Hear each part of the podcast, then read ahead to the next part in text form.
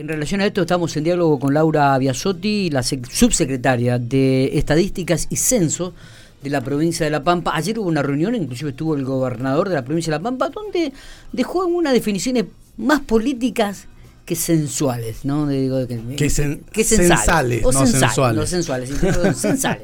Así que en relación a esto vamos a hablar con este, Laura para que nos dé, porque también se habló de detalles y está bueno conocer esto, este tipo de, temas porque nos involucra a todos. Esto sí que nos involucra a todos. Al 100%. 100%. Laura, gracias por atendernos. Buenos días.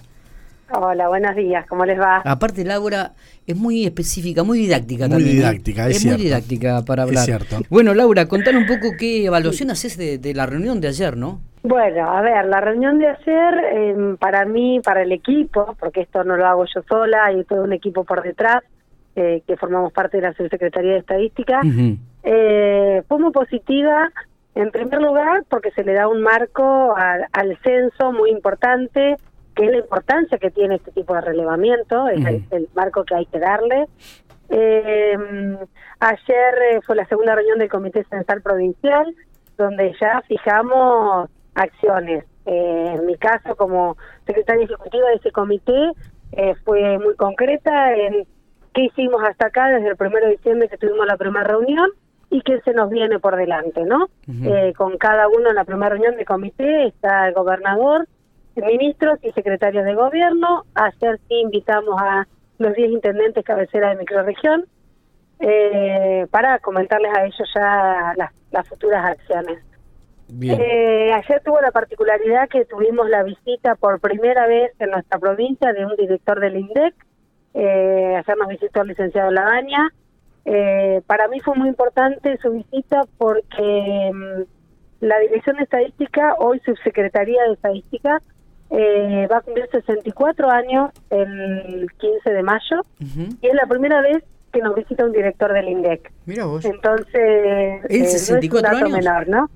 Va a cumplir 64 años la Dirección de Estadística, hoy Subsecretaría, el 15 de mayo. Mira vos, mira vos, que no, es un dato... Entonces, no es un dato menor, por eso ayer lo recalqué en la, en la, reunión, porque para nosotros es muy importante, ¿no?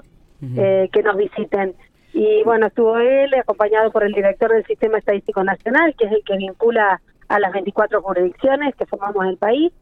Y bueno, eh, entonces le dio otro impronta a, los encuentros que tuvimos ayer. Está bien. Eh, me llamó, ver, no es que me llamó la atención, pero observé con, con detenimiento, junto con Matías, hablamos hoy en la mañana, hace un ratito también, esta definición de parte del gobernador de la provincia de La Pampa, ¿no? que va a contribuir a la formulación de políticas públicas. ¿Cuál es la información que estaría esperando específicamente el gobierno en relación a este tema del censo 2022? Es que en realidad el censo, como ustedes saben, por constitución el censo se debe realizar eh, cada 10 años, ¿no? Porque a raíz de, contar cuántos somos es la cantidad de representantes que hay por provincia en el Congreso de la Nación. Pero además, el censo es el único operativo que nos da el pantallazo, la radiografía, la foto, cada 10 años, esta vez cada 12 años, de la población, de las características de esa población, de las características de la vivienda, eh, de, la, de salud, de empleo, porque es el único operativo que se hace que barre a toda la población, ¿no? Que pregunta a toda la población. Eh, nosotros estamos tomando decisiones tanto del sector público, del sector privado, siempre con datos censales. Y los datos censales en este caso son 2010. Entonces, la realidad de la población obviamente cambió, porque todos cambiamos. En 10 años, en 12, como nos pasa ahora, cambió no hay ningún operativo en el país que nos barra a toda la población. Siempre tenemos muestras, encuestas, pero no total de la población. Eh, a eso se refería el gobernador ayer, creo en, sus palabras, eh, para cualquier proyecto que emprenda el país, provincia, municipio, siempre se toman los datos censales, eh, porque es el que se compara a nivel país, a nivel provincia. Entonces, eh, por eso es tan importante este operativo, por eso es un operativo en que todos formamos parte. Ustedes como medios de comunicación, de difundir, de comunicarle a la gente la importancia que tiene el censo. Y eh, nosotros, ¿qué hacemos, no? Eh, Laura, ¿cuándo se empiezan a conocer eh, los primeros datos de esta de este censo y, qué, cuáles son estos primeros datos eh, interesantes que se empiezan a, conocer. Mira, yo lo decía la baña, el objetivo de INDEC es terminado el operativo censal a las pocas horas poder tener el dato de la población que tiene el país y por sexo, ¿no? eh, luego, en tres meses, vamos a tener los primeros resultados básicos y ahí sí ya vamos a poder tener algo sobre las provincias, porque bueno, todo esto va a depender también de la cantidad de gente que empieza a responderlo digitalmente, obviamente eso optimiza los tiempos, cuanto mayor población lo, responde digitalmente, más eficiente se hace todo ese tratamiento, el, contar con la información, ¿no? El resto hay que digitalizar después el que se hace en papel. Eh, y los definitivos, definitivos, que esto lleva mucho tiempo, son 13 meses para que estén los definitivos ampliados y podamos tener esas bases de microdatos, poder trabajarlas. Eh, lleva 13 meses porque realidad se chequea, se procesa, se, hay que trabajar para que esa base salga pura, ¿no? Salga bien.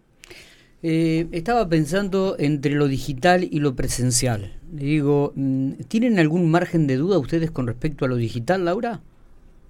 No, dudas no. Eh, el formulario censal es exactamente el mismo. Sí, lo, estoy, observando, digo. Es exactamente el mismo. Eh, no en ese sentido no hay problema. Eh. No, no, no, te escucho, te escucho. No, no, dale, dale, dale con tu pregunta. Digo, no, me interesa esto el tema de los datos, ¿no? El tema de los datos. Digo, si realmente sea veraz o no en la respuesta digital. Claro, si, si la gente yo, yo estaba leyendo el censo, eh, hay una serie de preguntas donde puede haber alguna confusión de comprensión, si bien es, un, es una preguntas muy simples, pero viste que eh, en esto de la facilidad que te da Internet y demás, eh, el, el, censista mm, trata de, de, explicar la pregunta, de de, dar un marco, eh, observa cómo se trata, claro. Muchas veces está toda la familia, por eso digo, eh, realmente los datos... O sea, si bien el censista no va a dejar de ir a la casa porque, va a tomar el dato, eh, digo, el censista va a poder leer ese formulario que se llenó, ¿cómo, funciona esta parte? Bueno, a ver, em, la persona que completa digitalmente, uno supone, como hacemos en un montón de trámites que estamos haciendo, eh, lo completamos a conciencia. O sea, se supone que se supone que cuando yo completo el formulario de mi grupo familiar o las personas que, que viven, no necesariamente tienen que ser familiares, que viven en esa vivienda, lo estoy haciendo porque fíjense, si ustedes tienen a mano el formulario censal, lo que está preguntando es, eh, a ver, tu vivienda, con qué materiales está hecha, eh, las características que tiene, qué servicios tiene, o sea, ¿para qué voy a mentir en eso? ¿eh? Eh, qué sentido tendría mentir en la información que me están pidiendo? Eso si lo que estamos buscando es decir, bueno, esta población que vive acá, faltan estos servicios o la tenencia de la propiedad, en muchas de las viviendas son alquiladas o son prestadas o son de barrio, o, o sea, en realidad lo que lo que persigue este censo es buscar ese tipo de información que nos sirvan a todos, públicos y privados, ¿no? Entonces, ¿qué sentido tendría cuando uno está respondiendo eh, mentir en ese en, esas respuestas que estamos dando? Yo acá no estoy preguntando cuánto ganás, estamos preguntando si tenés cobertura de salud, el nivel educativo que alcanzaste, cuál fue el máximo, eh, en qué trabajás. Entonces, ¿qué sentido tendría, pienso, no? Eh, en tomar un tiempo, en perder un tiempo de 20 minutos por, por respuesta para mentir. Eh, eh, en este en este detalle que dice eh, para los chicos de 14 años no y más este va a tener que estar presente y va a tener que responder el, el chico de 14 años y más Mira, lo puede responder la persona, si hay una persona y que responde por todo la vivienda o todo el hogar, no hay ningún problema. Lo que pasa que fíjate que hay unas preguntas que es de autorreconocimiento y autopercepción. Exactamente. Y es auto justamente. Claro, es propio para ellos. ¿No? Sí, sí, Entonces, uno como papá o como mamá o como integrante del hogar puede responderlo igual, pero por ahí respondemos ya no desde lo que está percibiendo, sino de lo que uno percibe. y bueno, en eso sería ideal que por ahí estuvieran y contestaran. Eh, no es el requisito, pero bueno, eh, fíjense que esa pregunta aparece ahora a raíz de las demandas que hay y por cómo cambió la sociedad.